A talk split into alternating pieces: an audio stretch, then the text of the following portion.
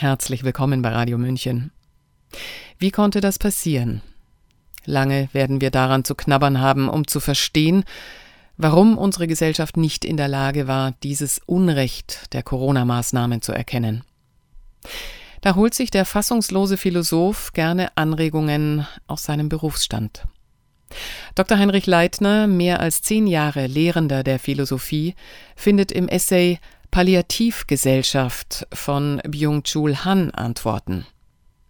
Professor Byung-Chul Han, der koreanisch-deutsche Philosoph, studierte zunächst Metallurgie in Seoul, dann kam er nach Freiburg im Breisgau und München, studierte hier Philosophie, deutschsprachige Literatur und katholische Theologie.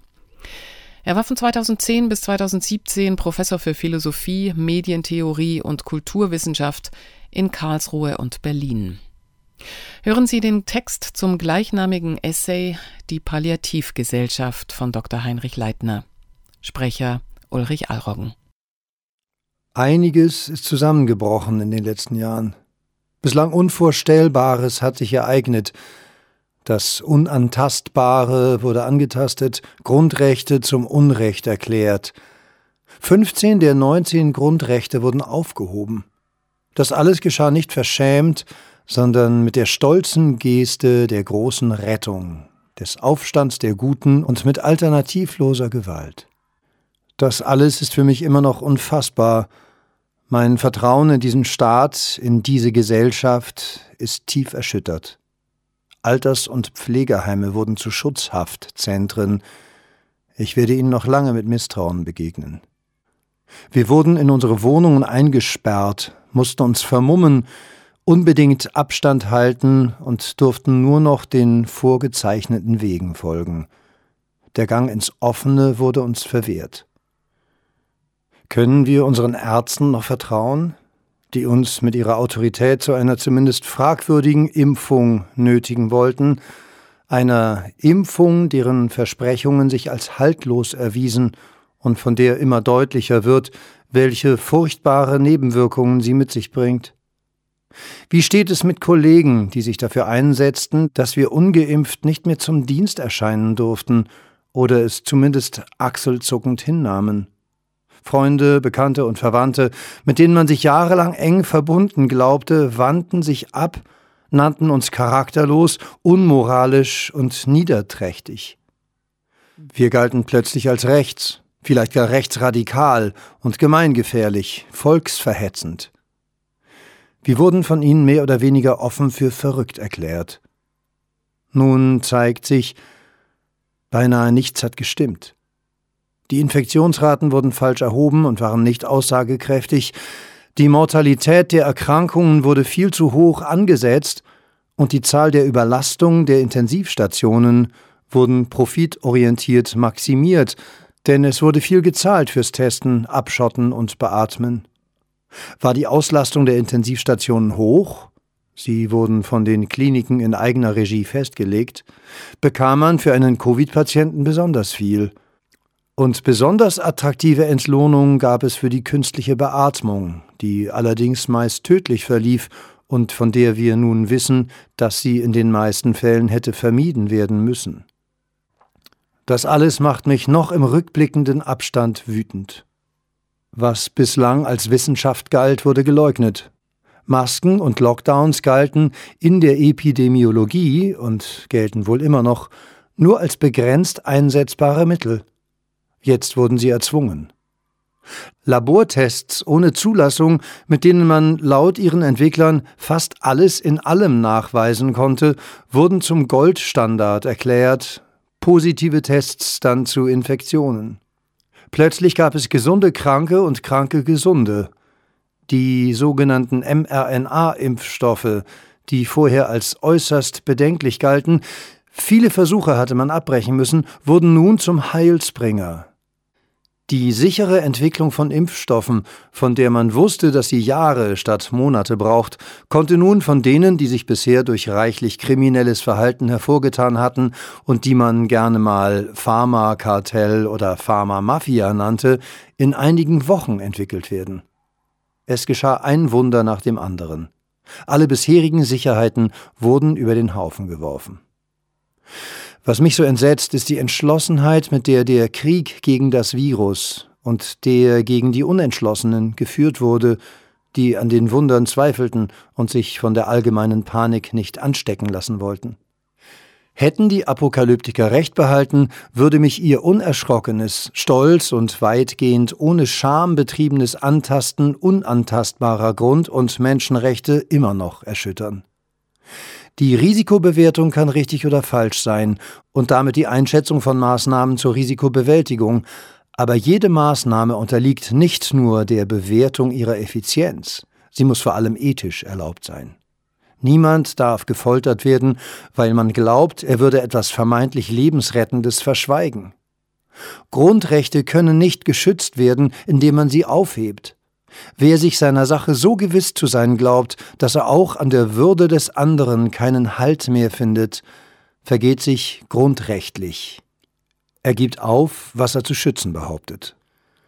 Im menschlichen Handeln geht es immer um Dinge, die so oder anders sein können. Was nur so und nicht anders sein kann, ist kein Gegenstand praktischer Überlegung. Richtiges Handeln ist Handeln, das sich darauf besinnt, dass auch der andere Recht haben könnte.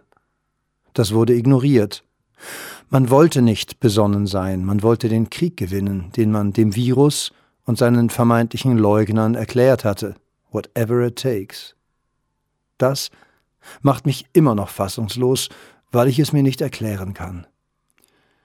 Byung-Chul Han, ein deutsch-koreanischer Philosoph, glaubt zu verstehen, wie es so weit kommen konnte. In seinem Essay Palliativgesellschaft Schmerz heute glaubt er unseren Umgang mit der Pandemie als Folge einer tiefgreifenden ethischen Verwahrlosung erklären zu können. Wir leben, so Byung-Chul Han, in einer Palliativgesellschaft, die durch Algophobie bestimmt wird, der generalisierten Angst vor Schmerzen. Algophobie, vom griechischen Algos für Schmerz, ist die Kehrseite des Hedonismus, der die modernen privat- und staatskapitalistischen Konsumgesellschaften bestimmt. Der Hedonismus ist eine ethische Theorie, die den Lustgewinn und im Gegenzug die Schmerzvermeidung zum höchsten Gut erklärt, nämlich zu dem, was die Menschen eigentlich und im Grunde wollen.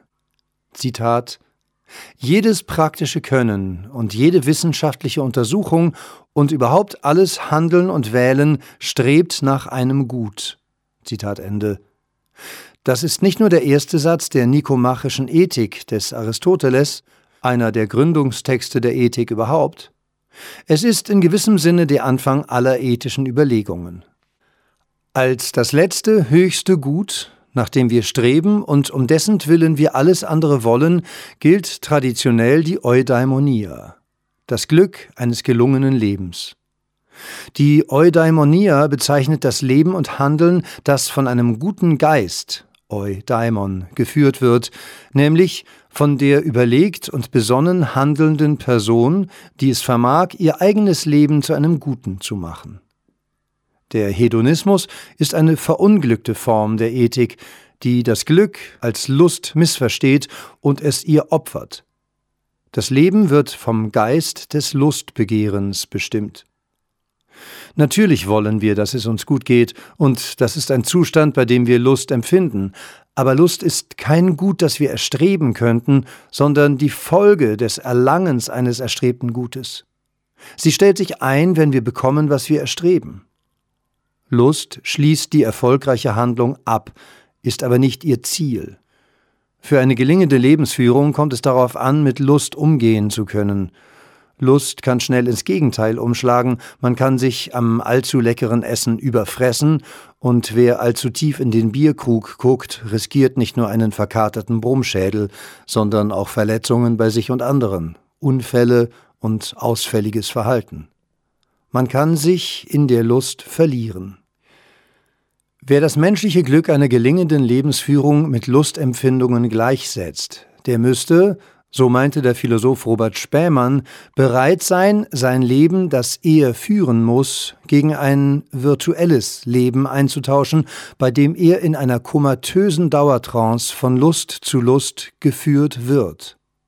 Zitat Stellen wir uns einen Menschen vor, der in einem Operationssaal auf einem Tisch festgeschnallt ist. Er steht unter Narkose. In seine Schädeldecke sind einige Drähte eingeführt. Durch diese Drähte werden genau dosierte Stromstöße in bestimmte Gehirnzentren geleitet, die dazu führen, dass dieser Mensch sich in einer Dauereuphorie befindet. Sein Gesicht spiegelt den Zustand äußersten Wohlbehagens. Der Arzt, der das Experiment leitet, erklärt uns, dass dieser Mensch weitere zehn Jahre in diesem Zustand bleiben wird, wenn es nicht mehr möglich sein wird, den Zustand zu verlängern, werde man ihn mit dem Abschalten der Maschine unverzüglich schmerzlos sterben lassen.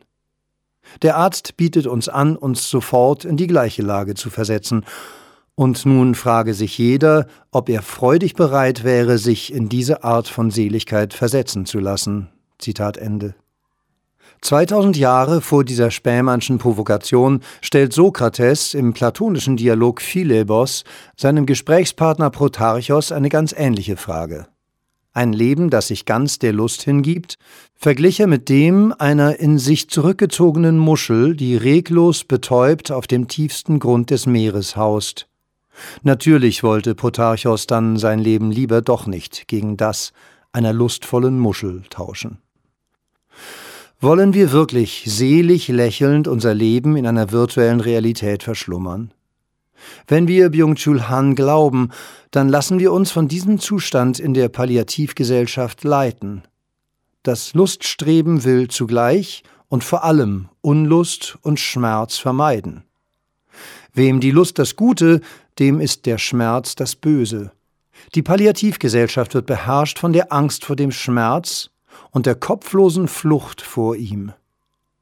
Byung-Chul Han orientiert sich bei seiner Kritik der Palliativgesellschaft weniger an der Haltlosigkeit einer hedonistisch verunglückten Ethik, sondern an dem Umstand, dass sie zu leugnen versucht, dass menschliches Leben vom Schmerz nicht zu trennen ist. Wer nicht bereit ist, den Schmerz als Teil des menschlichen Lebens anzuerkennen, der missversteht das menschliche Dasein und versteigt sich in eine künstliche Scheinwelt. In einer von Heidegger inspirierten Analyse dessen, was Schmerz für und im menschlichen Leben ausmacht, liefert er so etwas wie eine Skizze einer Phänomenologie des Schmerzes. Das ist ein weites Feld, das Byung-Chul Han wohl nicht gänzlich ausleuchtet. Alles entscheidet sich daran, wie wir mit Lust und Schmerz umgehen. Wir stellen sie in einen Lebenszusammenhang und geben ihnen damit einen Sinn. Wir haben Schmerzen und sind ihnen nicht einfach verfallen, sondern verhalten uns zu ihnen. Wir müssen den Schmerz nicht als Realitätsversicherung mystifizieren, wie man das Byung-Chul Han vielleicht unterstellen mag. Entscheidend ist, dass er erlebt und das heißt als Teil der eigenen Lebensführung verstanden und nicht auf einen körperlichen Zustand reduziert werden kann. Die Fokussierung auf den Schmerz als körperliches Übel ist Kennzeichen der Algophobie als alles bestimmende Angst vor Schmerzen, auf die dann palliativ reagiert wird. Zitat Die Algophobie hat eine Daueranästhesierung zur Folge. So werden Medikamente, die ursprünglich in der Palliativmedizin eingesetzt wurden, nun im großen Stil auch an Gesunde verabreicht. Zitat Ende. Der Schmerz wird als Ausdruck einer Dysfunktion eines kranken Körpers verstanden und medikalisiert. Byung-Chul Han spricht von einer, Zitat, Pharmakologisierung des Schmerzes. Die Angst vorm Schmerz wird zur Angst vor Krankheit und Tod. Die Angst vor Krankheit und Tod freilich wird selbst zur seelischen Krankheit, die die Lebensführung in der Palliativgesellschaft bestimmt. Die Reaktion auf SARS-CoV-2 hat die modernen, hedonistisch geprägten Konsumgesellschaften als Palliativgesellschaften offenbart. Das Virus, schreibt Byung-Chul Han, ist der Spiegel unserer Gesellschaft. Es offenbart, in welcher Gesellschaft wir leben. Heute wird das Überleben verabsolutiert, als befänden wir uns in einem permanenten Kriegszustand. Alle Kräfte des Lebens werden darauf verwendet, das Leben zu verlängern. Zitat Ende. Das ist ein performativer Widerspruch. Man zerstört, was man retten will. Zitat Für das Überleben opfern wir bereitwillig alles, was das Leben lebenswert macht. Zitat Ende. Die Palliativgesellschaft sei eine Gesellschaft des Überlebens. Sie, Zitat, verwandelt sich in eine Quarantäne, in der das Leben ganz zum Überleben erstarrt. Zitat Ende. Sie wird geprägt durch eine Hysterie des Überlebens und damit zu einer Gesellschaft der Untoten, in der alle zu lebendig, um zu sterben sind und zu tot, um zu leben. Sie gleicht sich damit dem Virus an, das sie bekämpfen will. Zitat diesem untoten Wesen, das sich vermehrt, das heißt überlebt, ohne zu leben. Zitat Ende. Leben heißt für den Menschen nicht einfach überleben. Er muss sein Leben mit Blick auf ein gutes Leben führen.